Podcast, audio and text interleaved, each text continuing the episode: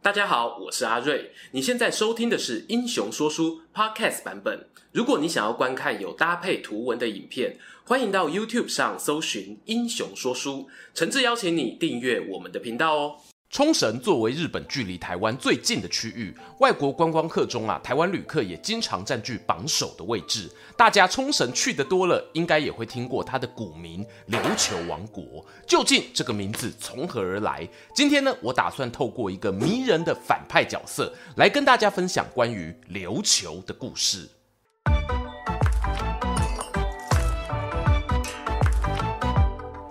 Hello，我是说书人阿瑞。虽然啊，出国才一个星期哦，重新坐回这个位置录影呢，却有种恍如隔世的感觉。毕竟上个礼拜真的发生太多太多事情了。故事啊，我有写在 Instagram 那一边，但还是简单跟没有用 IG 的朋友报告一下。上周呢，是我睽违四年的新婚蜜月旅行，嘿丢，洞主都会走会跑了。但是啊，没有想到呢，造成我蜜月大底泪的凶手，竟然会在最后关头给我来个回马枪。元旦当天，也是我们全家人宣布新冠病毒首次确诊的日子。不幸中的万幸呢，是身上我都挂了好几层疫苗 buff 加持，最后呢有顺利康复啊。只是影片排程必须做一些调整。好啦，如果还没有追踪我 IG 的呢，可以按一下了。阿瑞，我老人家哦，不会照三餐发限动吵你的。让我言归正传啊，这趟蜜月行呢是去冲绳，有个景点特别引起我注意哦，那是位于羽流麻市乌鲁玛的圣连城，名字听起来是不是很帅气啊？有一种连战连胜的感觉哦。于是呢，我在好奇心驱使之下，稍微了解这座城的背景，才发现原来背后有着一个凄美动人的反派故事。我们接着听下去。话说在前头哦，本片的故事资料来源主要是圣莲城现场的解说，还有一小部分琉球王国的参考书，比较像是呢记录我自己旅游过程时的灵光一闪，一定有天马行空的想象，而不是严谨的历史考据。好，有请各位观众朋友啊多多担待。好啦，圣莲城它是矗立于冲绳中部圣莲半岛上的一座城堡，在半个世纪前呢就被日本指定为国家文化财，也列入联合国世界遗产名录。由于地处丘陵，加上四面平缓，所以视野非常好啊。我主观认为呢，应该有台湾一等三角点的水准。这座城池啊，给我的第一印象是它全部用白色巨石堆砌而成的主体，由低到高我，可以看见明显三阶段的城郭。另外呢，还有一部分目前修复中，我就没有去参观了。要知道啊，石造碉堡在东西方都有，但琉球这里的城池堆砌方式，很像我小时候住过的东北角沿海地区九桃厝，变得更加精致、巨大化的版本。你可以从中呢感受到海洋民族在文化上的区域连结。而这样一座古城呢，它会成为冲绳人观光客都热爱的景点。我认为啊，有两个因素。第一呢，圣莲城是目前已知琉球王国最古老的玉城遗迹。第二点则是它的兴起与衰落，恰巧搭上琉球王国关键的大一统转型过程，而且还在此爆发国内最大内乱事件，当中戏剧化的情节特别为后人津津乐道。这个内乱是怎么发生的呢？我来帮大家做个懒人包。琉球啊，这个称呼的起源有蛮多说法，最常见的是在中国历史随书曾经有提到一个海外琉球国，只是这里的琉球是否就是现在的琉球群岛，在学界相当有争议。有人认为是，有人呢则认为当时航海技术不佳，误将台湾认作琉球。还有第三种说法是啊，唐宋史书上的琉球可能是泛指琉球群岛、台湾以及其他西太平洋的岛链。But 上面讨论我们暂时放一边。如果把目光放在日本文献哦，有关琉球群岛的历史可以粗分成三个阶段。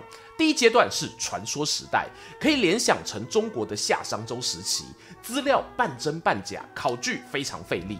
好比呢，有这种传说：天帝之子被分封到琉球，成为此地的创世神，建立天孙王朝等等。不过，当时间来到公元十三世纪中叶，进入传说时期的尾声，就开始有一些比较可考的资料了。这时候啊，出了一个国王，名叫英祖，他自称是天孙后裔，开创了英祖王朝。英祖王呢，他采取封建做法，把自己的亲家狗杂分发到岛屿各地。而封建制度最大的问题哦，我们也有聊过啦，就是吼一代亲，一代表，三代唔巴了了，这导致呢不到一百年后，琉球就陷入了分裂局面。十四世纪中期呢，岛屿进入第二阶段三山王国时期。政治版图从北到南被切成三大块，分别是北山王国、中山王国以及南山王国。哎，刚好三国鼎立吼，他们各自的国王都可以追溯自己的血缘跟英祖王有关系，所以呢，血脉不是重点啊，实力才是王道。据说呢，南山王国最弱。北山王国领土最广，但要论实力呢，还是要推开发最完整的中山王国。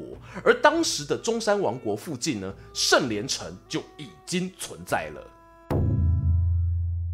学界推测啊，圣莲城呢，约莫是英祖王朝进入三山时代这段时间建立的。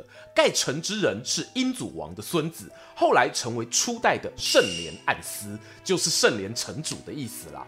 这个城主位置啊，传啊传，传到了第九代暗司茂之父身上。依照说故事的惯例哦，他要出大事啦。茂之父呢，有个武艺高强的部下，名为阿麻合力。虽然哦出身农家，可是力争上游，逐渐获得城主信任。原本应该是个励志的故事啊，偏偏呢阿麻啊，他却朝着城主砍了一刀，以下犯上，自立为新的圣莲城主。这消息呢，很快传到当时的琉球国王耳里。这里说的琉球国王名字叫做上太久，是继承中山王国的道统。他老爸上八智啊，就是昔日最强的中山王，曾完成并吞了北山、南山的大业。在位期间哦，还曾多次与西方大明帝国交流。上这个姓呢，就是明朝皇帝赐给他的，也获得了琉球这个名字，取代中山作为新国号。有趣的是呢，现在的上太久国王收到圣莲城有叛乱，阿麻合力杀了原本城主的消息。照理讲啊，做臣子的弑主篡位是何等大逆不道哦，抓起来斩首示众都不为过。但是呢，奇怪喽，他非但没有处罚阿麻合力，还直接让他统治圣莲城。这个疑点我们稍后会分析。就说阿麻合力成为官方认可的城主后，展现出个人武勇以外的治国才华。他具有海岛民族优秀的世界观，对日本本岛、中国英美大岛进行贸易，不止获取商业上的利益，更交换到许多技术，让圣莲城的发展啊大跃进，名气呢直逼琉球王国的首里城。看到封城的居住地啊，竟然发展的不输王都，不知道上太久国王会不会有点紧张呢？但如果因为这样跟臣子翻脸，肯定啊是会被骂小家子气的。于是上太久做出一个很高明的政治操作，他决定让公主嫁给阿麻合力，并且呢派出手下知名的猛将大臣贤雄护送嫁娶车队，可说是啊给足了面子。成为国王驸马的阿麻合力呢，更进一步想扩张自己的领土。他把脑筋啊动到附近忠诚城的大将户佐丸身上。他上书呢给国王表示，户佐丸要造反。哎，要知道啊，这颗户佐丸身份也不简单哦。他其实是上太久王的岳父。换句话说，国王面对的是女婿 vs 丈人的终极二选一。要怎么选呢？答案啊，相信大家应该猜到了。他选择相信阿麻合力，命他派兵讨伐户佐丸。这件事情呢，史料上啊有蛮多延伸讨论。有人提到呢，户佐丸啊，他仗着女儿是王妃，原本就恃宠而骄，从日本本岛进口了很多盔甲武器，美其名是要捍卫王都，事实上啊是想要伺机行动。也有人说，阿麻合力在发展圣莲城贸易的同时，就与护佐丸结下梁子，因此双方不和，其来有自。但无论起因是什么，得到国王支持的阿麻，加上优秀的作战能力，很快就攻破中城城。护佐丸呢，也在孤立无援的情况下，被迫选择自尽身亡。然而，故事发展到这里啊，就开始急转直下。击败护佐丸的阿麻合力，仿佛迷失在权力幻影里。他竟然哦想要继续进军，挥兵直捣上太久国王的首里城。可惜这个计划被新婚不久的公主给得知了。当时啊，护送她出嫁的大臣贤雄将军，二话不说，把公主背在背上，腰带一束，迈开双腿，连夜从圣莲跑回首里城。呵呵，五告厉害啊！人体赤兔马呢？上太久国王呢？一觉醒来，发现自己的大将与公主竟然同时现身皇宫中，连忙问道：“啊，现在是什么情况啊？你怎么没待在圣莲城？”公主回答：“父王啊，您赶紧召集兵马，我老公要造反了。”上太久啊，听了一愣。最初不太相信哦，还以为这小两口是私奔，故意捏造借口。哎，说个题外话，日后大成将军哦，还真的有迎娶公主啊。不过呢，公主后来急了，不惜用死谏取得国王信任，才让上太久呢半信半疑的下令三军集结。隔没多久，阿玛和利的兵马真的抵达，但面对早有准备的首里城，他也只能望尘兴叹，下令士兵撤退，大道回府了。隔没多久，上太久国王就派出那位大臣贤雄将军，带领精兵进攻圣莲城。城破之际，阿玛和利也不敌身亡。此后，圣莲城啊就遭到废除，仿佛呢上头带着某种诅咒一样。以上这个版本的故事呢，也可以说是诸多琉球史书里的官方观点。好比中山世谱就说啊。阿麻和利呢，身居宜宾之贵，兼武艺出众，视朱暗司如草芥，骄傲以极呀，常有嗜窜之心。作为一个反派角色，先杀了自己顶头上司，然后又背叛赏识自己的国王，还让公主陷入危险之中，有什么比这个还讨厌的呢？确实哦，我不知道阿麻和利到底是不是个坏人啊。只不过在今年累月的学界讨论下来，逐渐出现了一些不同看法。而我相信，听了我们频道《三国说书》这么久的观众，光看到所谓官方史书观点，一定也会感受到那么一点违和。就拿刚刚我留下的伏笔来说，为何上太久国王不处罚阿麻和利的弑主行为呢？有此一说啊，上太久国王忌惮他岳父护佐丸的势力已久，加上呢护佐丸镇守的忠臣城与阿麻和利发迹的圣莲城，两地都有非常热络的贸易网，不排除有一种可能是这样的：上太久已经察觉国内有两大势力会威胁到自己的统治，可是呢偏偏又不能明着动手铲除，索性采取怀柔战术。刻意扶植其中一方，促成两雄相争，自己渔翁得利。倘若啊剧情照这样走，那么阿玛和力最后冒险兵发首里城的想象空间就很大了。无论是他从护佐丸口中得知了真相，懊悔自己成为别人斗争的棋子，又或者呢他对于被公主欺骗的感情想要讨个公道，各种超展开在我心中爆炸。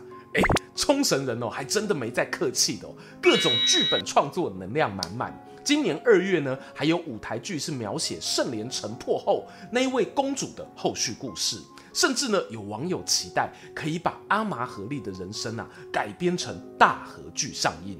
看到这里呀、我不免会想。如果有一天台湾的在地故事也能这样传承下去，该有多好！很多人常常会说啊，台湾岛上很多历史事件牵连的人数又不多，这样真的有被书写的价值吗？我认为哦，用人数规模去衡量某个事件在历史上的文化价值是相当片面的观点。如果是这样的话，几乎所有的家族史都没有书写的意义了。但大家也知道，我是最鼓励观众啊去做家族田野调查的。以琉球王国所处的十四世纪来说啊，他们的人口数量可能还排不到世界政权的前二十，但他们的贸易路线、国家形成过程，都是研究东亚史不可或缺的拼图。很多我们对于日本、中国的了解，还可以靠着他们的文献、出土史料来旁敲侧击。大家真的不要小看哦自己脚下的土地，不要看清自己的历史啊！我当时呢从圣莲城走出来哦，内心是充满感动的，也希望透过这支影片可以把这样的悸动传递给各位。我相信你们心中可能也有一个属于自己的台湾故事想要讲，不用担心哦，过去有没有人讲过，你就可以当那个第一个人。